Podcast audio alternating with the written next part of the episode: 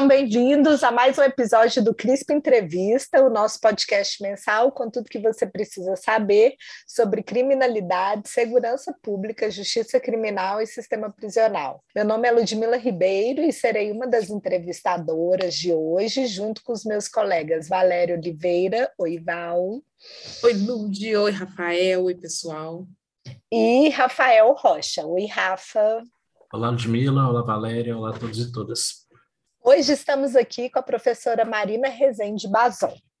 Para quem não sabe, a Marina é professora associada do Departamento de Psicologia da Faculdade de Filosofia, Ciências e Letras de Ribeirão Preto, da Universidade de São Paulo, a USP. É ainda coordenadora do Grupo de Estudos e Pesquisa em Desenvolvimento e Intervenção Psicossocial GPEDIP e do projeto Erasmus Success. Este último é voltado para o fortalecimento do ensino de criminologia na América Latina e tem o CRISP como uma das instituições participantes. Ou seja, a Marina é uma parceira muito querida que hoje nós temos a honra de receber aqui. Então, Marina, seja muito bem-vinda ao CRISP Entrevista. Ah, muito obrigada aí pelas boas-vindas, eu estou muito contente e, enfim, boa noite a todos e a todas. Nós aqui estamos felicíssimos de tê-la aqui com essa oportunidade de poder te entrevistar. Então, para a gente começar, Marina, a gente queria contar também para os nossos ouvintes que você é uma psicóloga, mas com uma extensa lista de pesquisa e publicações na área de criminologia, procurando entender como jovens se envolvem no crime, permanecem em dinâmicas criminais e, sobretudo, desistem dessas trajetórias. Assim, eu acho que a gente não podia ter outra questão para você, para começar a nossa conversa, é, diferente de como foi que você se interessou pela questão do crime ou pelo que a gente chama criminologia. É assim, é muito. Parece uma anedota, mas é verdade. Eu, na verdade, queria sempre, antes de prestar o vestibular, de fazer uma escolha, enfim, eu já sabia que eu queria trabalhar com o que naquela época, muitos anos aí, é, a gente chamava, né, de ah, os carentes e abandonados, enfim. Então, eu tinha um pouco essa, vamos dizer, tinha isso, eu procurava ativamente, ainda que com pouca, encontrando poucas oportunidades, mas mesmo como adolescente, eu procurava envolvimento em certas atividades comunitárias, é, que em certos programas muito incipientes, né, haviam muito poucas naquele momento, em comparação a hoje, né, é, que trabalhavam, enfim, se chamava, né, carentes, abandonados, no fundo eram é, segmentos é, de crianças vulneráveis, né, socialmente falando, e, e, enfim, e havia alguns aí que, talvez né, tivessem risco ou, ou fizesse algum ato infracional naquela época, nem tinha muita clareza, na verdade. Então, desde a minha adolescência, eu, eu, eu brinco com os meus alunos que, é, como todo mundo, a maior parte das pessoas, eu sempre, eu tenho muitos problemas, mas eu nunca sofri com a dúvida daquilo que eu queria fazer.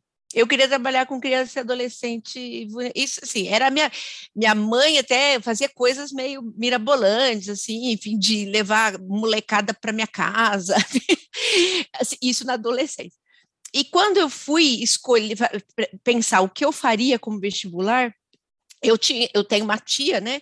Ela é assistente social. Então eu ficava pensando, ah, talvez medicina para fazer medicina social, mas assim, sem muita clareza. É, serviço social, que essa tia era assistente social, e psicologia, assim, até como talvez uma terceira opção. Enfim, é, meu irmão, eu tenho um irmão mais velho, ele fazia medicina, eu acho que aí, eu acho que escutando o que ele estudava, eu acho que não tinha tanta afinidade assim com aquilo que eu queria.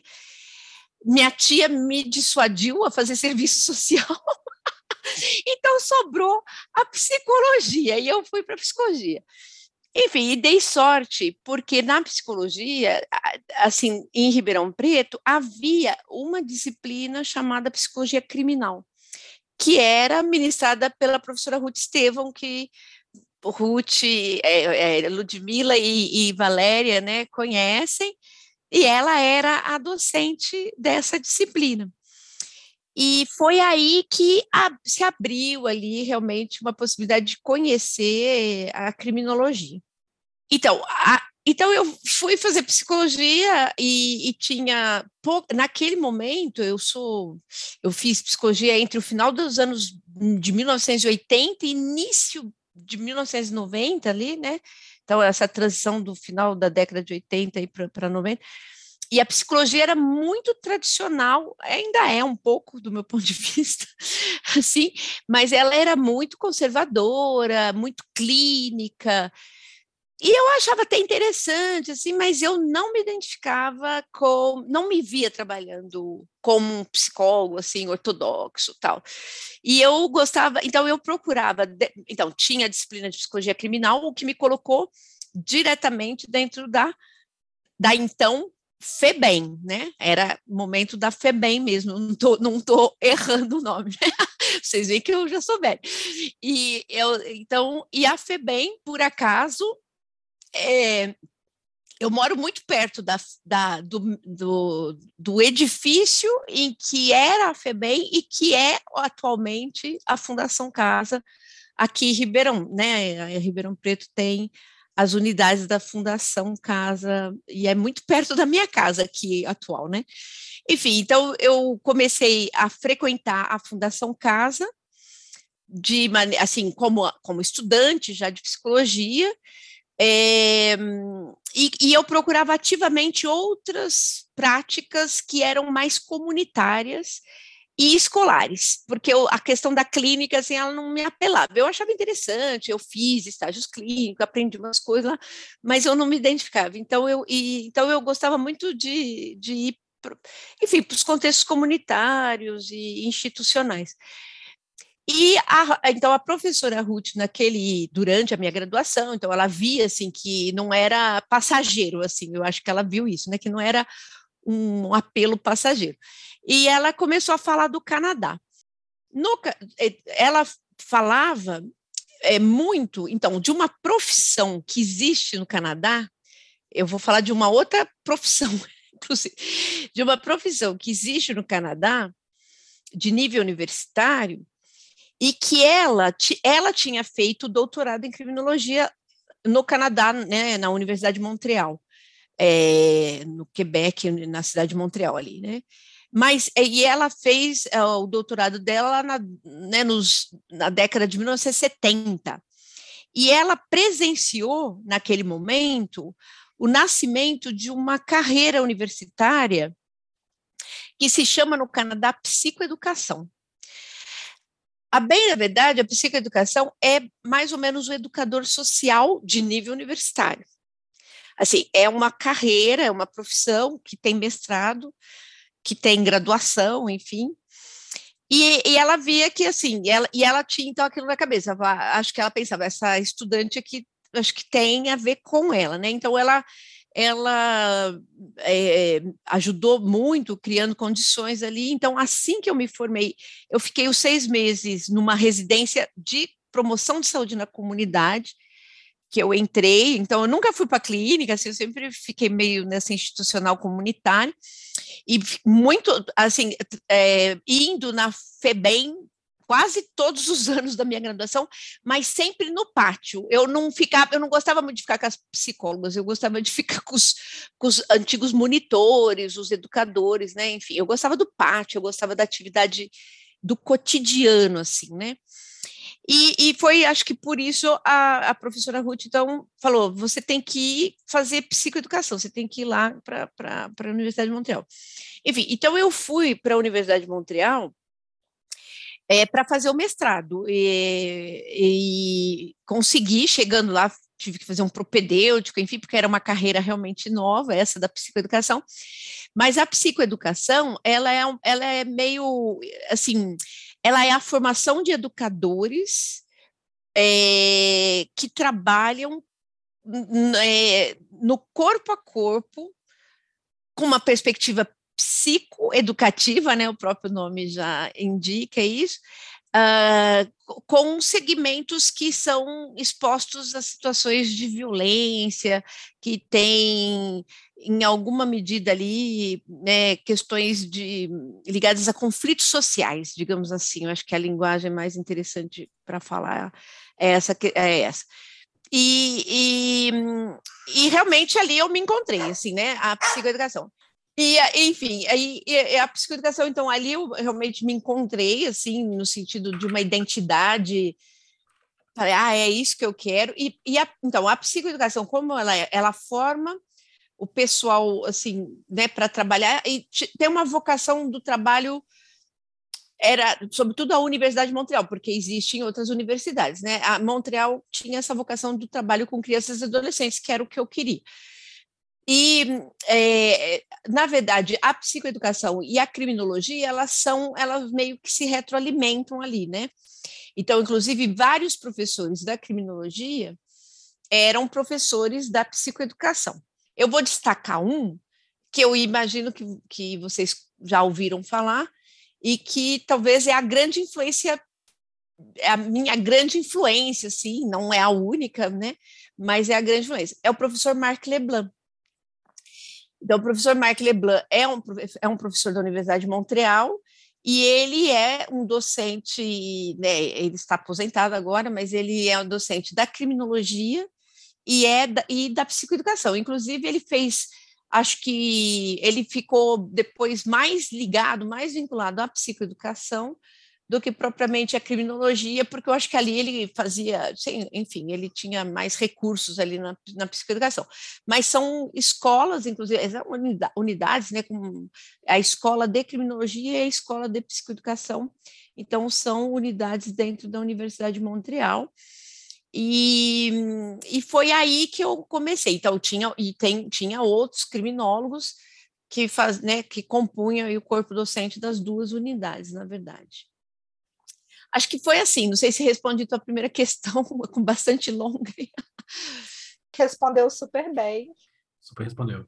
Marina, e a gente queria entender, é, para você, quais foram as principais diferenças que você percebeu nessa formação de um acadêmico voltado para o estudo das dinâmicas criminais, especialmente dos adolescentes em conflito com a lei, no Brasil e na América do Norte? E como essa trajetória na psicoeducação também, em alguma medida, ajudou, enfim, é, ampliou o leque para entender melhor essas questões? Então, eu acho que a diferença fundamental, e eu vejo isso hoje, assim, com certo, assim, com né, a maturidade, uma capacidade de tomar distância, e, que é, a, é realmente a integração que no Canadá, assim, essa formação tanto da psicoeducação, e eu acho que como da criminologia, porque é a própria característica também da criminologia, essa integração dos do conhecimento, dos saberes é, de diferentes disciplinas num, num, num, num, todo, né? Então, assim, é olhar para uma problemática, para uma situação, é, e até para um, um, indivíduo, vamos pensar assim, até assim fazendo um apelo à psicologia, né, que olha muito o indivíduo, enfim, mas olhar para o indivíduo e ver mais dimensões implicadas ali numa certa situação, numa certa problemática, num conflito.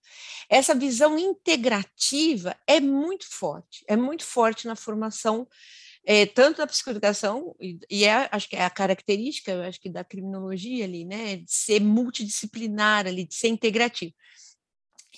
E eu, assim, eu acho que eu rece... e, assim, enfim, essa eu acho que é a maior diferença. E eu, então, como que eu acho que eu me dei conta disso? Eu fiquei três anos no Canadá, né? Então, eu fui sendo, recebendo essa formação, esse modo de, de, de pensar a, a intervenção, os problemas, e um, trabalhando muito também em contextos heterodoxos, né? Assim, então muito fora daqueles moldes psicológicos de sala, de o, o famoso setting psicológico, né, de sala e tal. Então, trabalhando em cotidiano, trabalhando com atividades de natureza mais educativas, a questão do, realmente do cotidiano como uma palavra muito importante para a psicoeducação tal. E quando eu voltei para o Brasil, eu me senti um pouco sem interlocutor. Foi aí que eu percebi a diferença. Eu me sentia é, falando coisas assim que não tinham muita ressonância com a, os meus colegas da psicologia, principalmente, né? Então, estou falando, da, só posso falar da psicologia, na verdade. É, então, primeiro, um modo muito heterodoxo de pensar a, a intervenção, a visão mais integrativa, e, e aí, assim, eu, eu, eu me dei conta que eu acho que a diferença acabava sendo que no Brasil a gente talvez ainda tenha uma grande contribuição de todas as disciplinas científicas, por exemplo, para um tema como a questão da violência, a questão criminal, por exemplo, mas são contribuições às vezes que ficam ali, cada um faz o seu, e mas está fragmentado. Assim, porque não está sendo produzido ao mesmo tempo ali. E isso, acho que o Canadá, eles, eles pelo menos assim, né, onde eu conheci, trabalhei, enfim, isso aí já estava num outro patamar, assim, realmente. E a, e a, criminologia tem esse, né, essa característica, eu acho. E a psicoeducação, ela bebe nessa fonte aí, né, na verdade, da, da, da criminologia e da integração de conhecimentos de, de outras disciplinas. Obrigada, Marina. A gente, essa sensação é uma sensação que a gente vem debatendo há um tempo, né? De, de como esses conhecimentos eles fragmentados tendem a não se ajudar para entender um problema tão complexo, né? E, e que em alguma medida a criminologia pode dar uma boa resposta. Nesse sentido, a gente queria fazer uma outra pergunta é, que tem a ver com a sua trajetória, mas que também fala um pouco do, dos resultados, né? Que é de, depois, dentre o conjunto das contribuições que você tem ao discutir as trajetórias dos jovens é, em uma situação de, de desvio, de que cometem atos infracionais ou que estão expostos a maiores riscos e vulnerabilidades, tem um, um, um, reconhecimento importante, que foi um prêmio que vocês receberam em 2019 pelo melhor trabalho na categoria criminologia, pesquisa, investigação em um evento importante da United Nations Office on Drugs and Crime and International Society for Criminology. É um prêmio de muito destaque, de muita relevância, e a gente queria ouvir mais sobre esse trabalho. Qual foi o ponto de partida para esse estudo? Quais foram as influências teóricas? O que, que motivou e quais é, é, como é que foi o desenho desse trabalho aí sobre a trajetória, a permanência desses jovens em trajetórias criminais? Então, é, esse trabalho que você menciona, ele acho que ele foi bem importante, é, porque a gente trabalhou com a base de dados nacional, né? Então, inclusive, foram dados que a gente não coletou nós mesmos. O meu grupo ele tem, assim, é, nós nem somos tão grandes, né, assim, no sentido numérico, é um, né, tem muitos alunos envolvidos, mas é, mas a gente tem uma tradição de coletar dados nós mesmos e dados assim, inclusive a gente faz muita coleta nas residências das pessoas, porque o meu enfoque, né, então essa visão integrativa, mas a gente tem muitos é, eh, instrumentos que têm interesse por questões de funcionamento cognitivo, psicossocial, então a gente faz entrevistas, muito, muita coleta de dados nas residências, a gente tem um pouco essa vocação. É, e, e, porque também coloca, isso eu falo para os meus alunos, é aquilo que você consegue coletar de dados na no contexto em que as pessoas vivem, tem uma qualidade muito superior a uma coleta feita, talvez, sei lá, né, em grandes, de grande, fora do contexto. Você tem a questão da observação junto ali, né, tem uma série de questões. Esse, esse trabalho premiado, especificamente, ele, ele advém de uma, de uma pesquisa feita com dados que não né, que são do IBGE, mas era uma base nacional.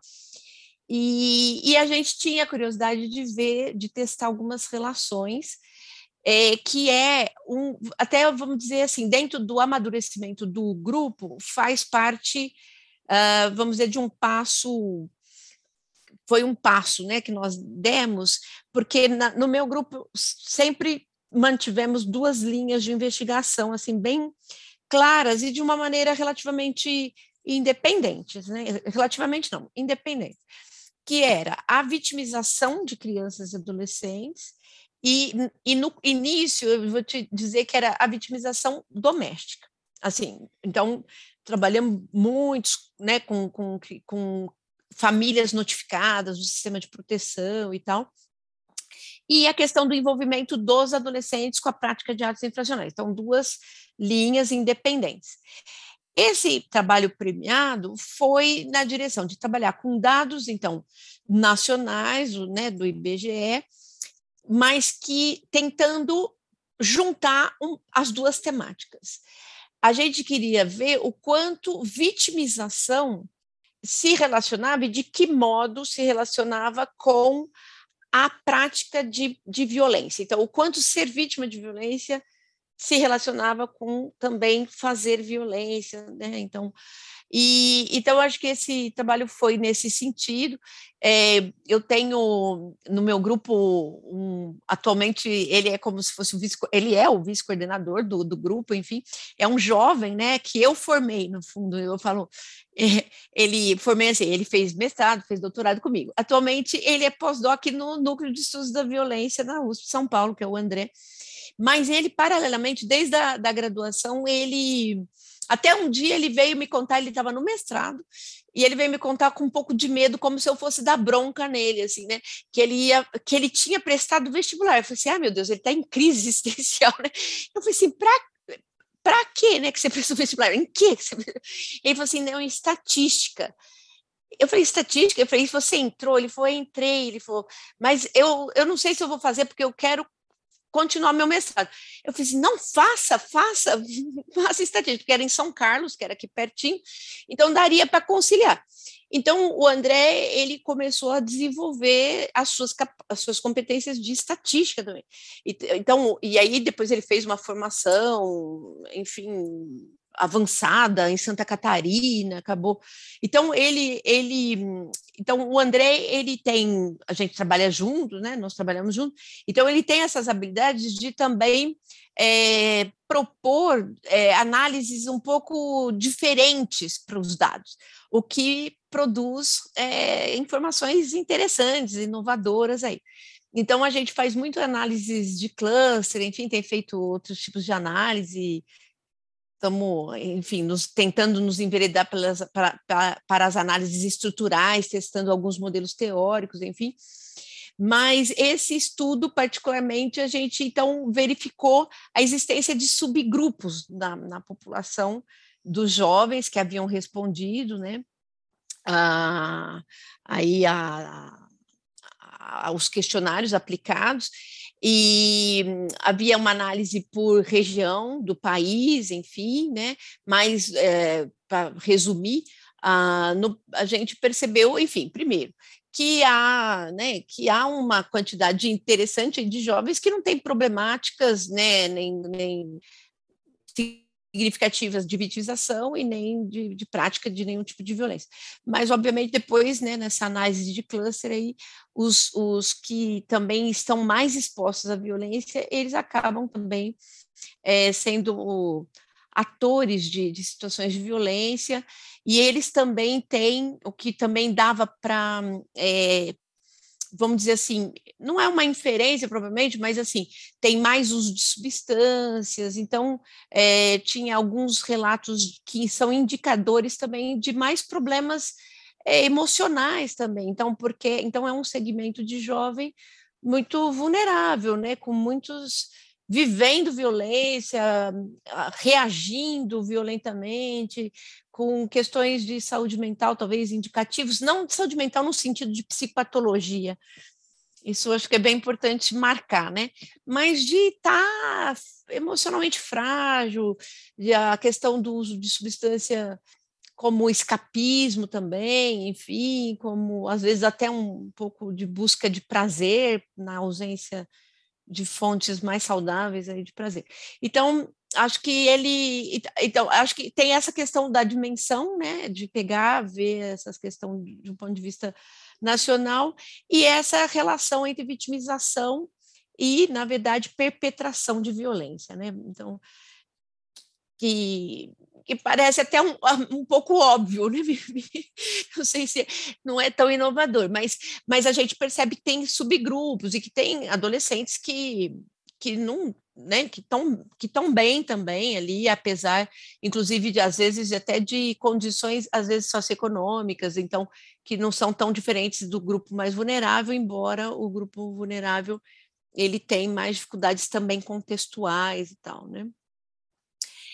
Esse prêmio foi importante, né? É, é sempre legal receber prêmio, mas eu acho que o desdobramento dele foi mais interessante do que ele propriamente que foi o seguinte: depois disso, eh, a gente foi no congresso da Sociedade Internacional de Criminologia, que a gente foi receber o prêmio, e ali a gente é, teve contato com os, um, os, representantes do escritório né, é, da, das Nações Unidas ali. E eles é, nos pediram para fazer a, o trabalho de tradução que é dos módulos, né, dos lectures deles lá, então, meu grupo trabalhou com fazendo o trabalho de vários módulos é, que são das Nações Unidas ali. É, nós trabalhamos com as questões de armas, principalmente, e assim foi também uma aula, né? Porque fomos trabalhando, meus alunos trabalhavam, eu revisava e tal, e aí aprendendo um monte de coisa de armas que não é nem um assunto que a gente trabalhe diretamente, mas o que fez com que a gente tivesse, inclusive, argumentos para se posicionar contra a política, né, que nós estamos vivendo aí nessa sentido da, da flexibilização do, do, acesso e, da, e do próprio porte, né, que eu acho seríssimo. Enfim. Não, e está tudo conectado. No, no, a arma hoje tem a ver com essas dinâmicas todas, principalmente as que envolvem crianças tem mais e jovens que têm mais acesso por meio por vários meios. Né? Meio. A gente queria é, deixar marcado aqui, porque a gente tem muitos ouvintes estudantes de pós-graduação que tem, estão construindo seus trabalhos, e uma coisa importante é pensar nas bases, o tipo de informação que eles têm. Esse trabalho foi construído com os dados da PENSE, né? a Pesquisa Nacional de Saúde do Escolar, certo? Isso, isso. É, que é uma base de dados que tem sido atualizada com uma certa frequência, algo que é raro né, no país. É. A última versão é de 2019, então tem dados interessantes. Tem dados de, é, e, que, e que eu acho que são talvez menos explorados do que poderiam, né? Exato. Acho que acho, e, e, acho que essa é que é a importância dos bancos de dados públicos, né? Na verdade coletar dados não é fácil, custa, né? E, e na medida em que existem aí dados disponíveis que informam alguma coisa, eu acho que vale a pena investir, né? E aí, Marina, eu fiquei pensando é, em duas coisas. A primeira é que teve uma época que a Valéria queria fazer estatística, a gente proibiu ela terminantemente. Erraram comigo. Não, ela, já, ela tinha acabado de passar no concurso para professora. Ah, professora da universitária. É, exatamente. É, é. Então, que bom Marina, que a gente é, aí a coisa já é, não, sei, não, fica mais, eu acho que fica difícil para pessoalmente para mas é, você poderia fazer em 10 anos a graduação, né? Assim, faz uma disciplina, tem a tal cálculo lá que parece que é decisiva, ela é, acho que no primeiro ou no segundo semestre lá, se você não passa em cálculo, você não avança, então, mas, enfim, mas... Vamos deixar para quando ela aposentar.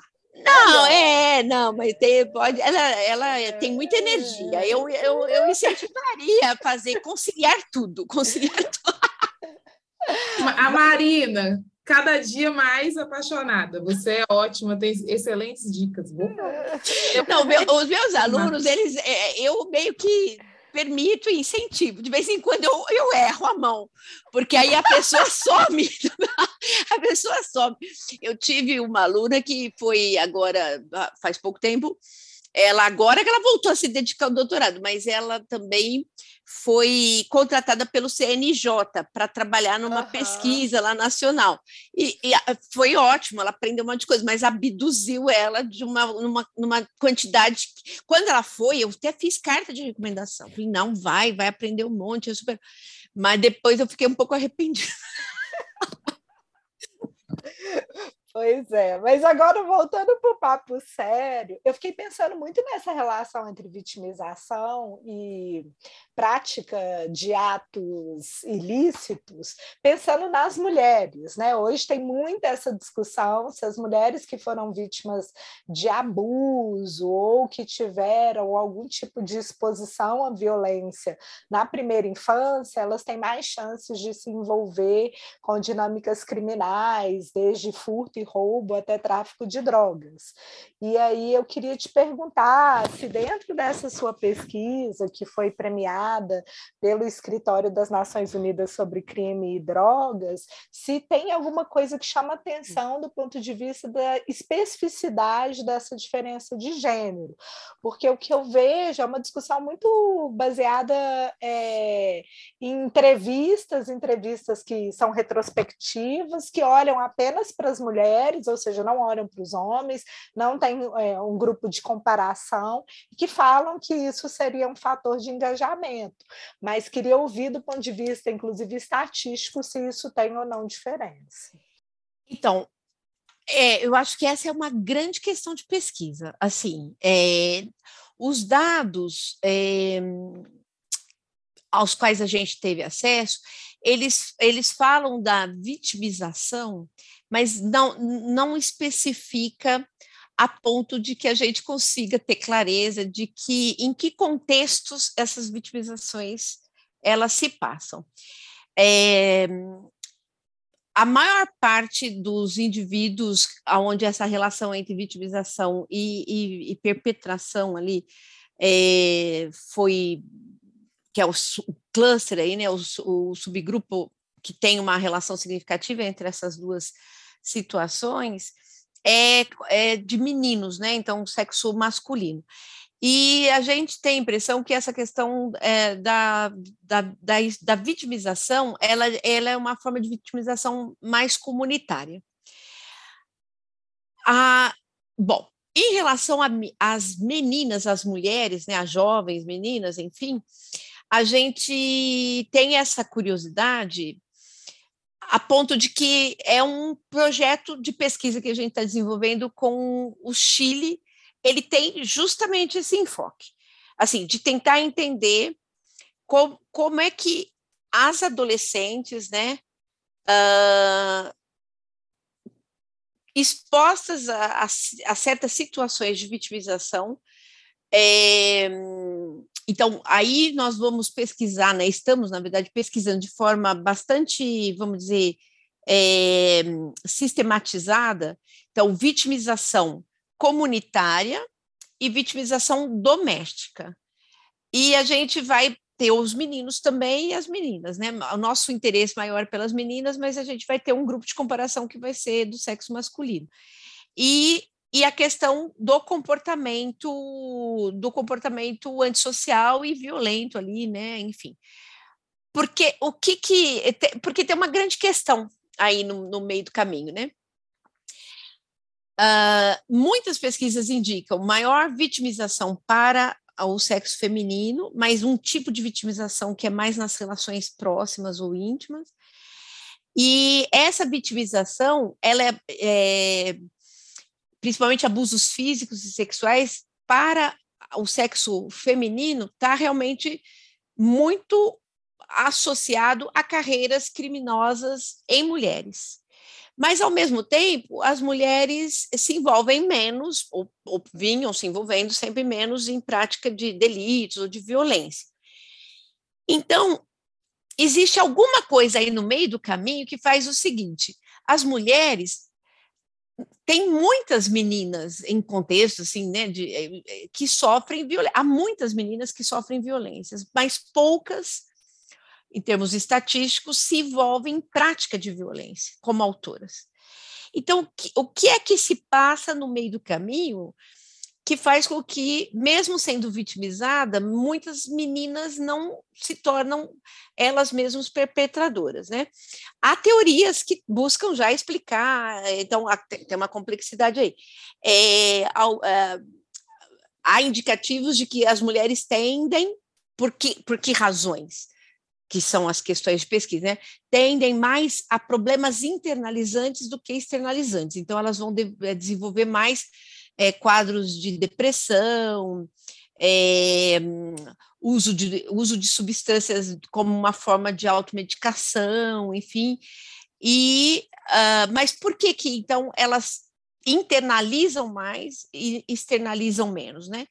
Há teorias, a teoria do Marc Leblanc junto com uma, uma atual é uma pesquisadora, né? Então há muitos anos a professora Nadine Lanctot chegou a vir também aqui em Ribeirão Preto, enfim, ela trabalha com meninas, né? Uma das hipóteses que eles integraram na teoria lá para tentar explicar a delinquência feminina é, é, a questão ligada à socialização e à identidade de gênero. Então, é, a identidade, quanto mais, mais forte a identificação com o estereótipo do gênero feminino, mais as meninas, é uma hipótese, né? Mais as meninas estariam protegidas, entre aspas, de prática de é, delitos e, e, e violência é uma identidade, só que ela paga o preço da internalização, né? Então, porque ela se identifica com aquele estereótipo do gênero feminino que não pode externalizar agressividade. Então, ela internaliza e aí ela tem problemas de saúde mental. Mas isso, então, e, e as que não e as que não internalizam, externalizam. Então, por quê, né? Então, é, porque talvez tenham menor identidade de, com estereótipo de gênero, enfim, isso aí, esse, esse, esse projeto com o Chile, a gente quer verificar essas relações, né? Como que esses subgrupos de meninas, é, como que eles se dividem em função de que, que variáveis contextuais e também pessoais, né? Que eles, eles se dividem, na verdade. Não sei se deu para entender, porque. Deu, e eu acho que é super importante a gente pensar essa questão das meninas. Acho que é de todas essas explicações relacionadas ao que a gente chama de criminologia feminista, essa me parece uma das mais promissoras. Né? É. Ou seja, do ponto de vista de modelo de juntar modelos de comportamento e como é que é que você lida, inclusive, com a frustração com a emoção negativa de ter sido vitimizada sexualmente. Então, acho que é bem é. legal. É. É, a, é, a, teoria da tensão aí, né, é, foi dando um aporte aí que para as questões aí da delinquência feminina parece que tem uma contribuição importante. Aproveito só para falar, a gente está fazendo esse, esse projeto, desenvolvendo esse projeto é, transcultural, né, com o Chile, e hum, uma equipe muito interessante lá no Chile, são parceiros de muitos anos, enfim. Eles trabalham assim também com as teorias criminológicas, é um pessoal muito interessante. E, e deu certo, enfim, da gente ter financiamento e hum, num edital FAPESP UFRO, né, que é a Universidade da Fronteira, então era um edital específico e a gente estava ali, né, hora certa, lugar certo, e a gente conseguiu. E, e acho que uma questão que a gente se coloca, e ela, eu acho que ela é muito relevante, que é a seguinte: uh, só, acho que só um estudo transcultural também pode ajudar a responder se certos processos é, de proteção ou de risco eles são é, culturalmente dependentes, na verdade. Então, assim, é, então, fazer esse estudo com os chilenos, ele tem esse aporte que, de outro modo, eu acho que a gente ficaria um pouco uh, com menos, assim, né, informações.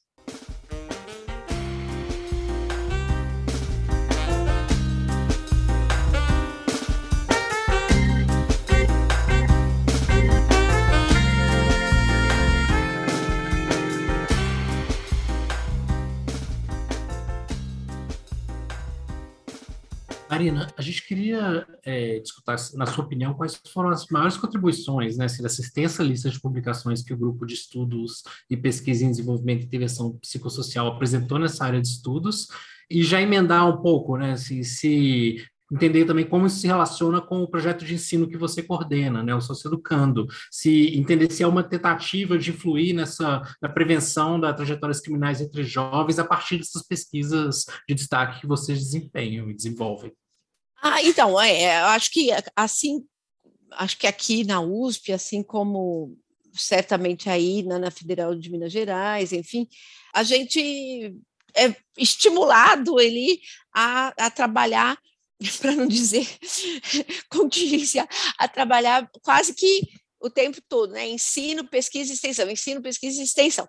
Então, a extensão, que é o Sócio Educando, é um projeto de graduação que também é, ganhou fomento da própria pró-reitoria de graduação da, da USP, e ganhamos do, em dois editais consecutivos.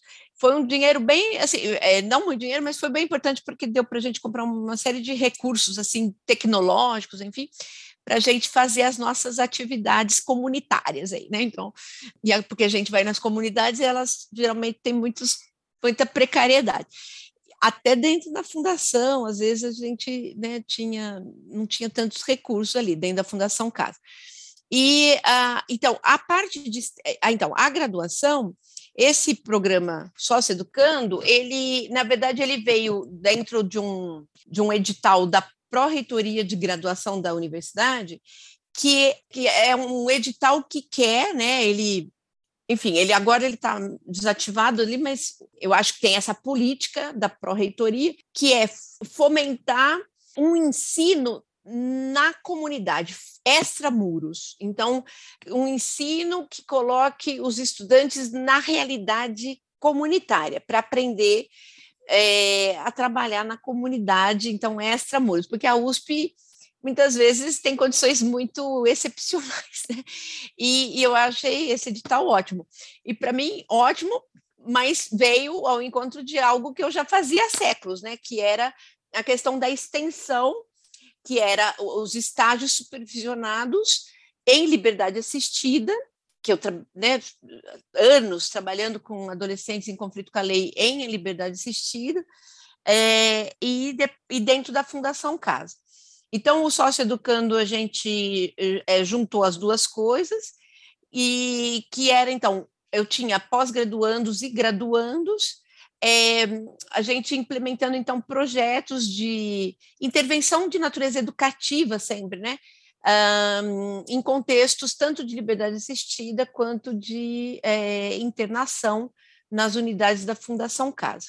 É, esses, esses projetos é, que eu venho, né, a própria extensão de muitos anos criou uma relação com a Fundação Casa de muita confiança, assim, no sentido de que eu tenho alguma facilidade, mas eu tenho muita facilidade de conseguir, então, as condições de estágio ali, de, de fazer pesquisa, eh, né, abertura para as pesquisas, enfim. Ah, eles me chamam para certas é, discussões sobre é, políticas dentro da unidade, discussão de projeto político-pedagógico, enfim. E também ah, o Sócio Educando, ele virou um curso online, aí estava na pandemia, então, mas foi isso foi interessante, que a gente começou a trabalhar é, a formação é, no estado de São Paulo inteiro, com grupos relativamente pequenos. Eles queriam para todo mundo ao mesmo tempo, mas a minha política também é coisa de psicólogo, quer dizer, a coletar dados na residência eu dou aula, mas tem que ser grupos não enormes, porque senão eu acho que fica, né, fica palestra e eu acho que a formação ela precisa de diálogo, enfim. Então a gente fez uma formação de 80, agora a gente vai iniciar uma formação de 100. Essas formações que a gente dá, a gente, eu diria que nós ensinamos tudo aquilo que a gente pesquisa. A gente ensina é, Obviamente que as questões de né, os referenciais teóricos que a gente acha que são super importantes ali para aquele contexto, e ah, junto com isso a gente vai trazendo as nossas pesquisas e para, inclusive, é trazer para perto aquela questão teórica que, se eu ensinar só como teoria, ela fica muito distante. Então, é, vou dar um exemplo bem rapidinho, assim, é, a gente fala muito das, da, do, que há adolescentes que praticam atos infracionais, assim, que os adolescentes que praticam atos infracionais, eles podem ser juridicamente iguais, no sentido de que às vezes eles são pegos por coisas semelhantes e tratados igualmente, mas meninos, os meninos podem ser muito diferentes entre si, inclusive nessa questão da trajetória, da conduta, do, do, né, do engajamento que eles têm ali. E que há uma quantidade importante de adolescentes que têm sido submetidos a medidas e que talvez não precisassem ser submetidos a medidas ali, né? Uh, ou talvez necessitassem de medidas as mais abertas possíveis, as mais comunitárias possíveis, para não pagar o preço da institucionalização, que sempre traz consequências negativas. Ela tem que ser muito boa para não trazer consequências negativas.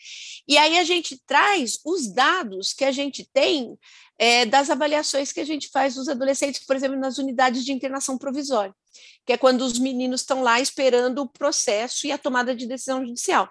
E aí a gente tem um monte, a gente tem um banco de 400 moleques lá.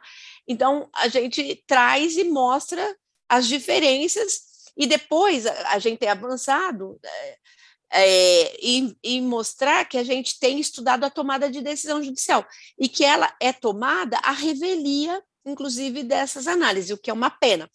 E aí o que eu falo é, que a gente fala lá, né, pro, que se o judiciário não é muito se ele não se ele homogeneiza tudo e não enxerga bem nos programas que executam as medidas os profissionais têm que enxergar bem para quê? Para fazer relatórios que sejam muito convincentes, muito articulados, com muitos elementos é, que, que possam, por exemplo, promover a liberação mais rápida possível de meninos que não necessitariam ter recebido aquela medida que eles receberam. Então, para desinstitucionalizar o mais rápido possível. E, enfim, então, é, acho que é, a pesquisa ela entra na formação o tempo todo, trazendo para perto uh, as questões teóricas que eu quero que, assim, gostaria que eles uh, entendessem e assimilassem em alguma medida, né?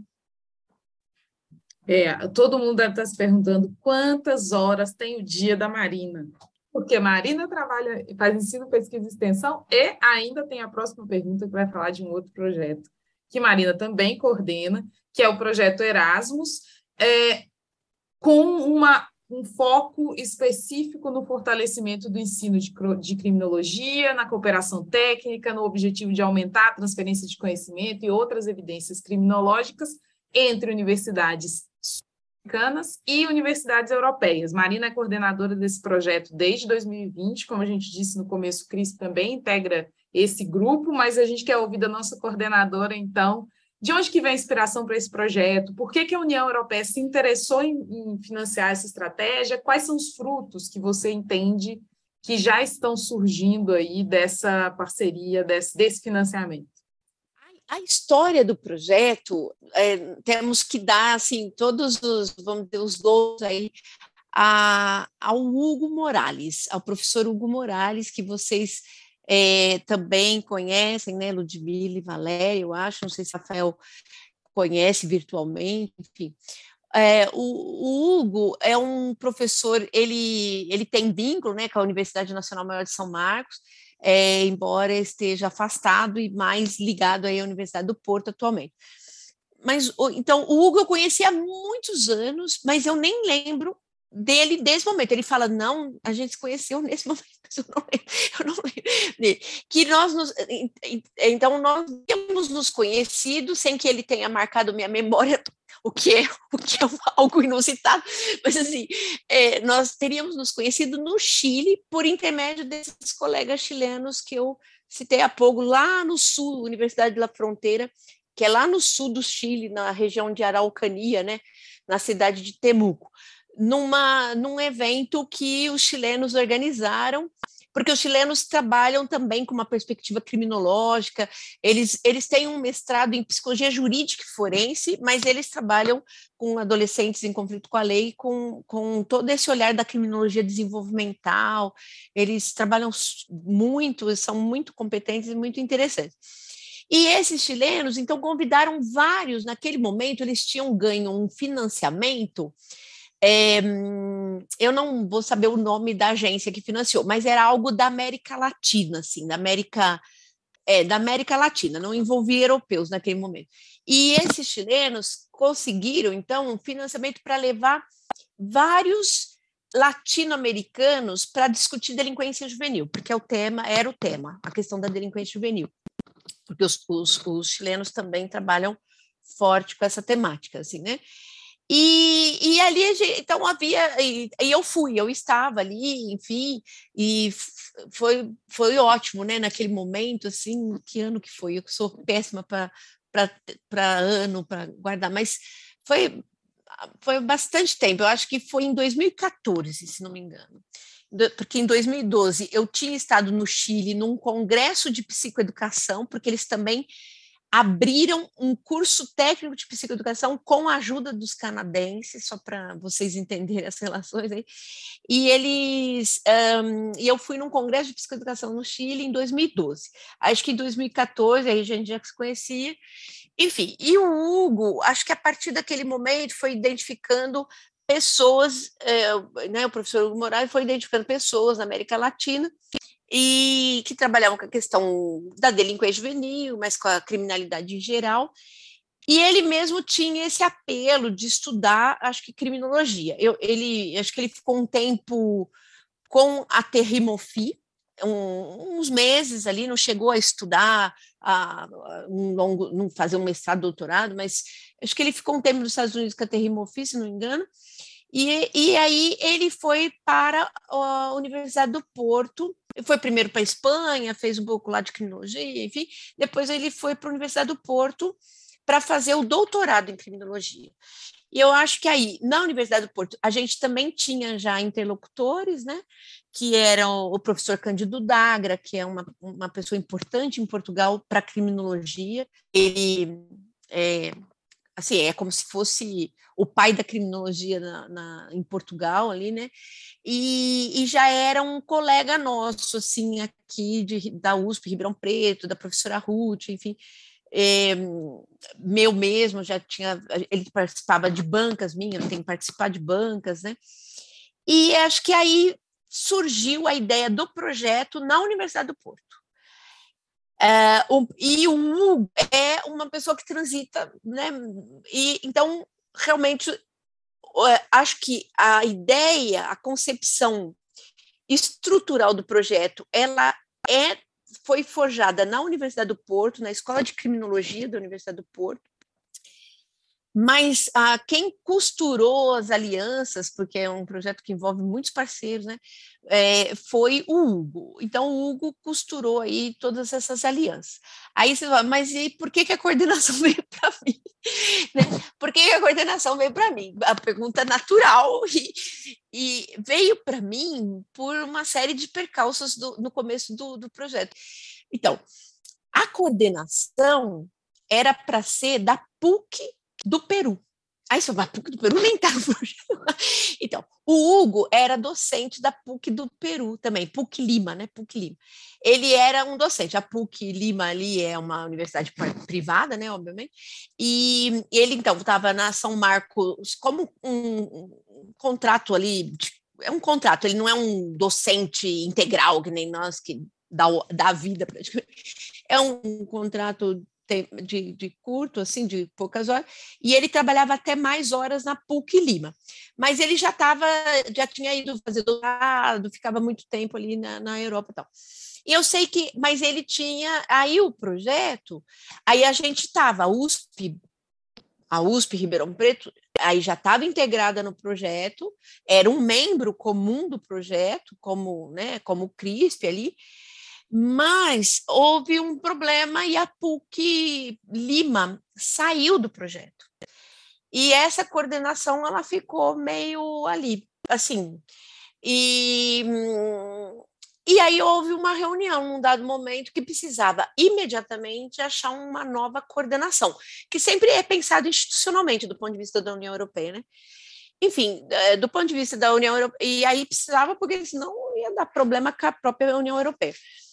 E aí, dentro do consórcio, foi, foi, foi isso foi conversado um pouco, muito rápido, e a USP, o Hugo dizia, acho que a USP Ribeirão seria uma, uma substituta à altura, uma universidade grande, uma universidade pública e tal. Enfim, e aí acabou que a coordenação veio para a Faculdade de Filosofia, Ciências e Letras. Então, a coordenação, de fato, é sempre institucional. Assim, a participação né, é sempre institucional. Nem, ela, ela conhece as pessoas, mas ela não lida muito com, a, com os indivíduos, né? Então, a coordenação veio para a Faculdade de Filosofia e Ciências da USP. Do ponto de vista prático, como as instituições, no fundo, né, envolvem pessoas, indivíduos também, aí, do ponto de vista prático, é, é acaba que é a minha figura aí que, que aparece no sentido de que eu faço, vamos dizer, a parte prática dessa questão aí da, da gestão, né? Um, eu sabia que, assim, eu tive um pouco de receio, sabia que ia envolver muito trabalho, envolve muito trabalho, um trabalho de natureza muito administrativa, que eu nem tenho, assim, tantas habilidades, enfim, fui, estou aprendendo um monte, aprendi muito e acho que ainda tem muito para aprender, mas acabou que, então, veio essa questão da gestão, é, a coordenação geral, né, que é uma coordenação que acaba sendo uma gestão administrativa, né, assim, é, acadêmica, administrativa e tal. Agora, uh, o projeto, então, ele é um projeto, eu acho, muito interessante. Ele, obviamente, faz parte de um processo, né? E talvez de um processo que tem um passado, mas que eu espero que tenha um futuro, que o sucesso seja um, uma etapa desse, desse do, do, que está por vir. Do ponto de vista da União Europeia, eh, aí, inclusive, aí eu, eu assumi a coordenação e tive que quase que imediatamente ir numa reunião dos coordenadores dos projetos daquele ano, né, que ele foi aprovado em 2019. Então, no, no, em janeiro de 2020, eu estava em Bruxelas, na reunião dos coordenadores dos projetos que haviam sido é, é, aprovados para financiamento. Ali eu tive a seguinte dimensão, aí respondendo, né, enrolei tudo isso para chegar na, na, tua pergunta, Valéria. Eu tive a seguinte dimensão, o, é, eram 176 coordenadores, é, então eram 176 projetos que tinham sido aprovados numa concorrência de 840. Então, e que com, com e todos com, vamos dizer, com uma aprovação de grant, né, de financiamento altas tal. Eu tive a dimensão, qual a dimensão? E que, e que falava de criminologia só o nosso. Né? Então, só o nosso. Tinha muitos, porque é uma política, já era uma política e continua sendo uma política do programa Erasmus lá, né, que é o, o que vai fomentando isso tudo, é muito ligada às questões de ambiente, né? Então, tinham muitos projetos ligados a questões de meio ambiente, muitos, muitos, é, acessibilidade também, enfim, tinham temática, então tinham muitos projetos com temáticas, tinha muito diferentes, enfim, mas alguns muito na linha da política, das políticas que, a, que o programa Erasmus vem privilegiando. Questões de gênero também, eles estão privilegiando, enfim. E criminologia, o nosso lá, bom, não tinha muito interlocutor de criminologia, mas como coordenador, enfim, todo mundo interagiu, foi muito interessante. E eu me dei conta do seguinte, que é algo que eu tenho convicção que deve ser assim, né?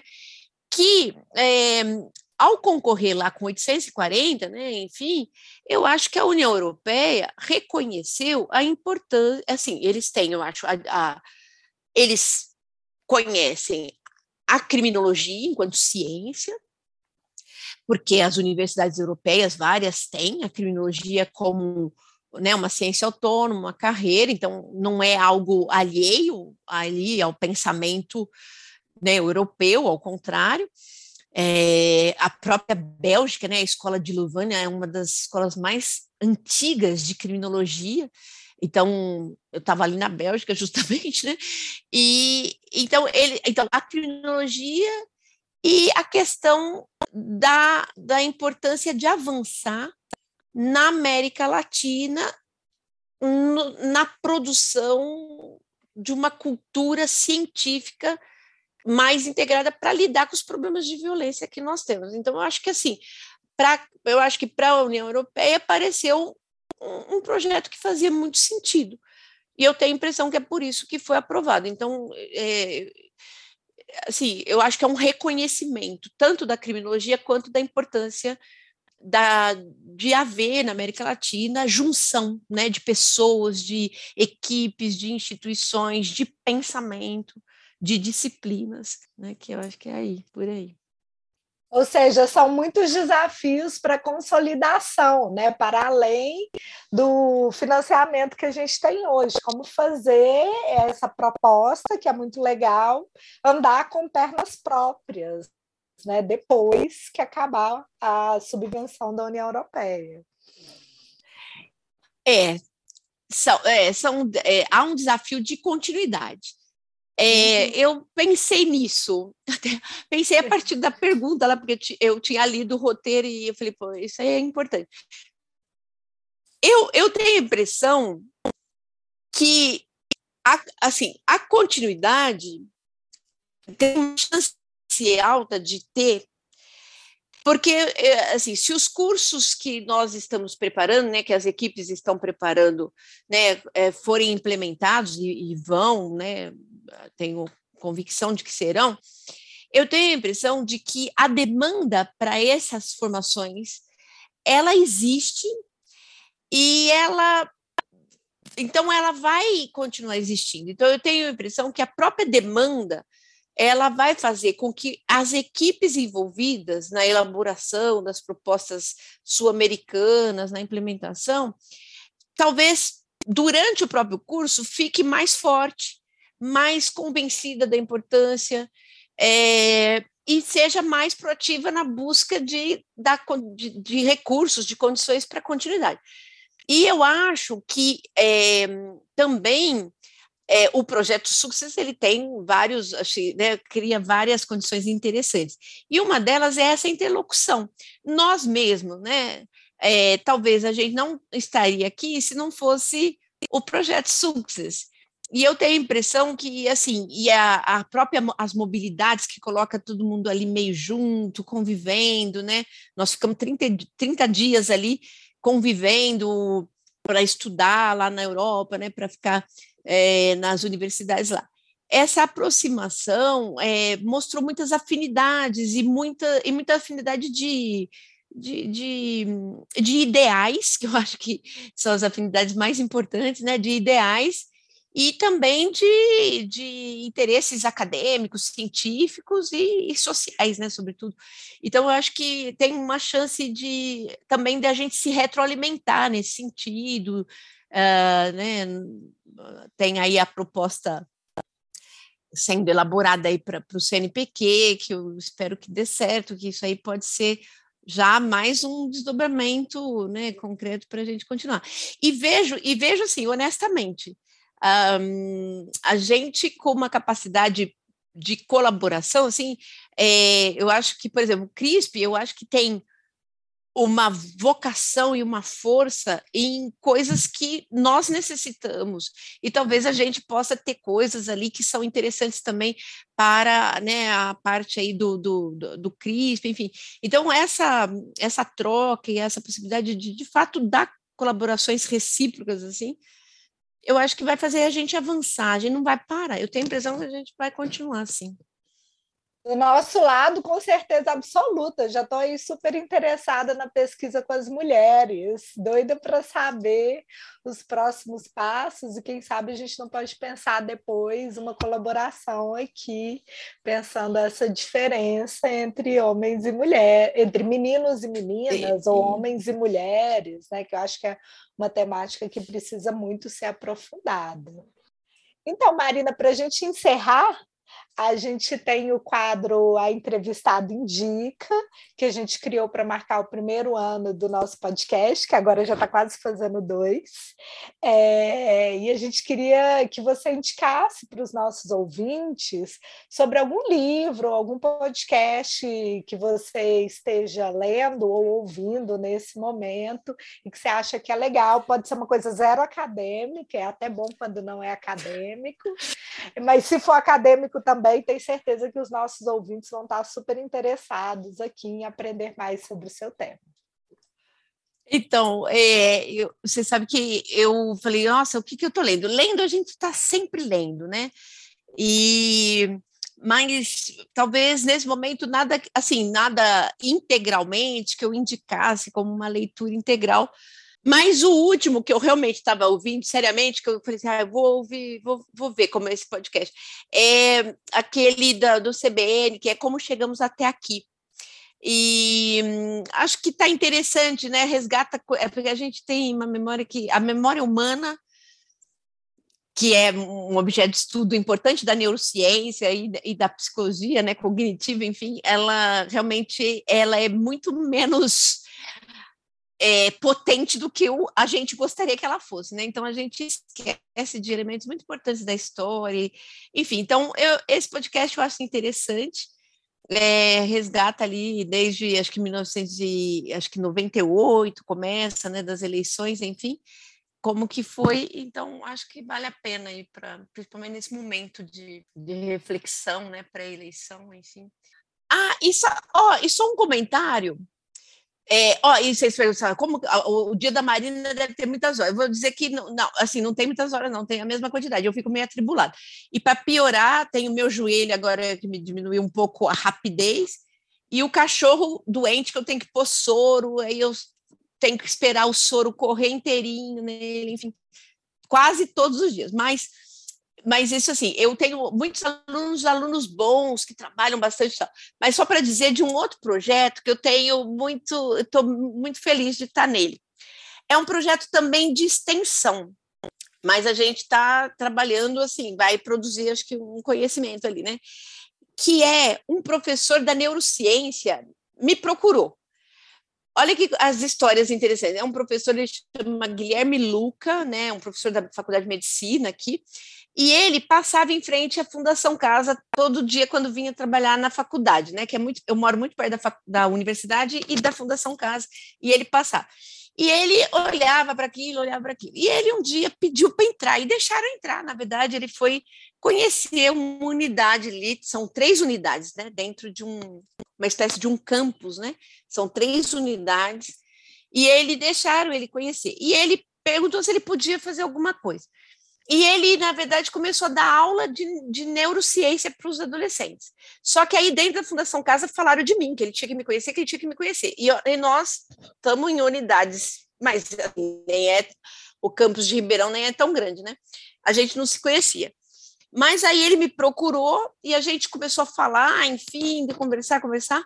E a gente conseguiu um financiamento da Pró-Reitoria de Extensão da USP e o que, que nós estamos montando com uma colega, que é a Kalinka, né, uma professora também do campus da, é, das ciências da computação da USP de São Carlos, é, com os alunos, os pós-graduandos, nós estamos montando um jogo é, numa linha que a gente descobriu, que eu nem sabia que existia, serious game, né? Serious game que são jogos sérios, na verdade, no sentido, eles são legais, tem que ser legais, mas eles, eles trabalham alguma questão.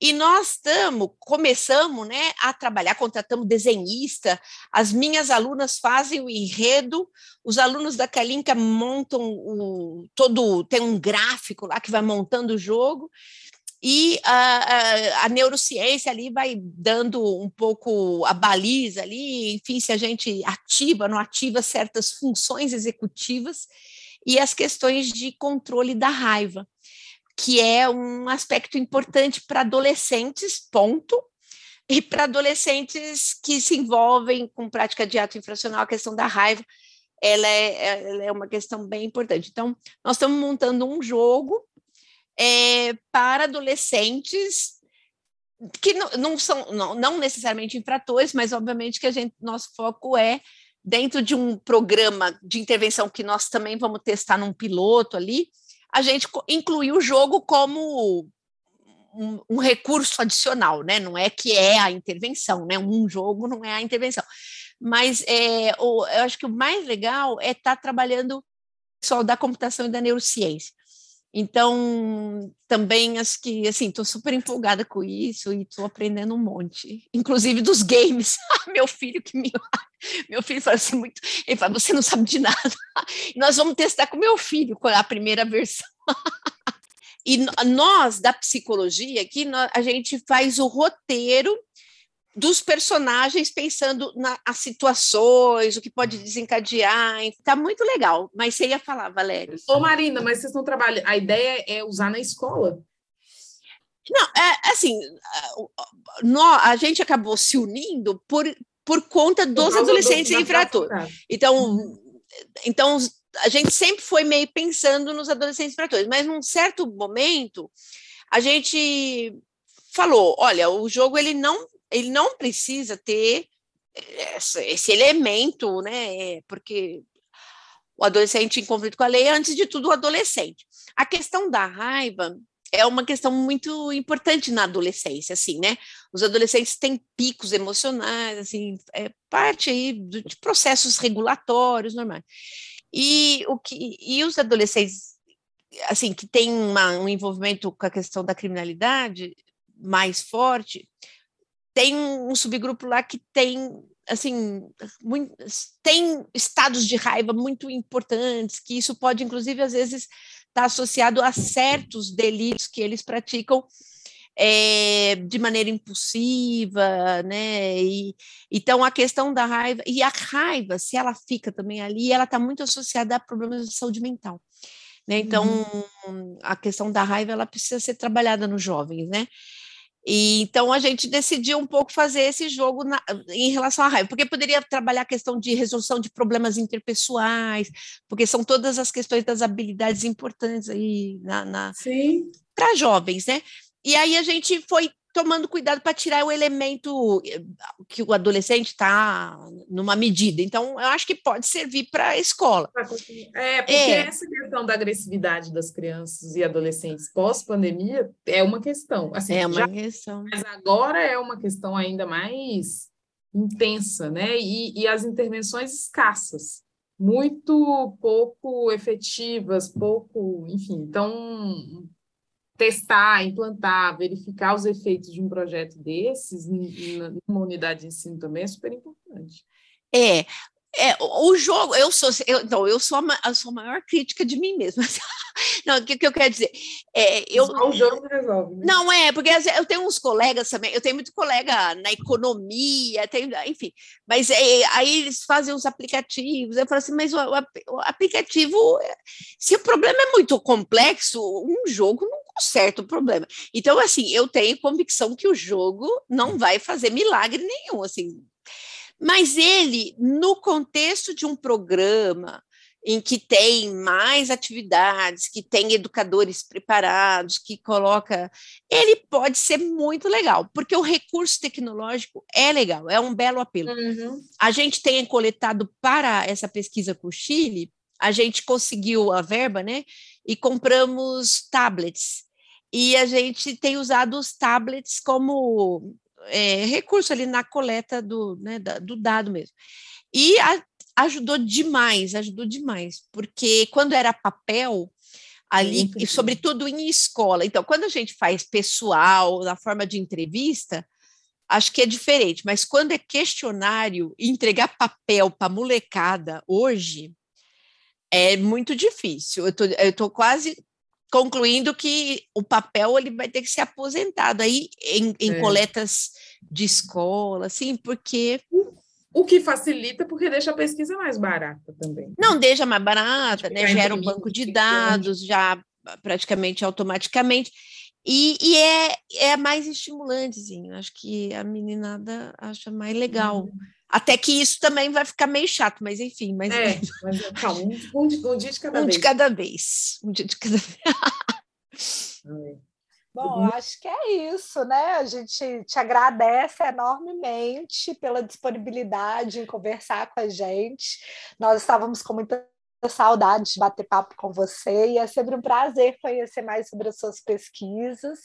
É, estamos ansiosas agora para ver o jogo também aí com o seu colega da neurociência. É. Ah, é, então. O Rafael vai, vai testar ele primeiro. Ah, então é, é bom saber. Confirmei, é, candidato.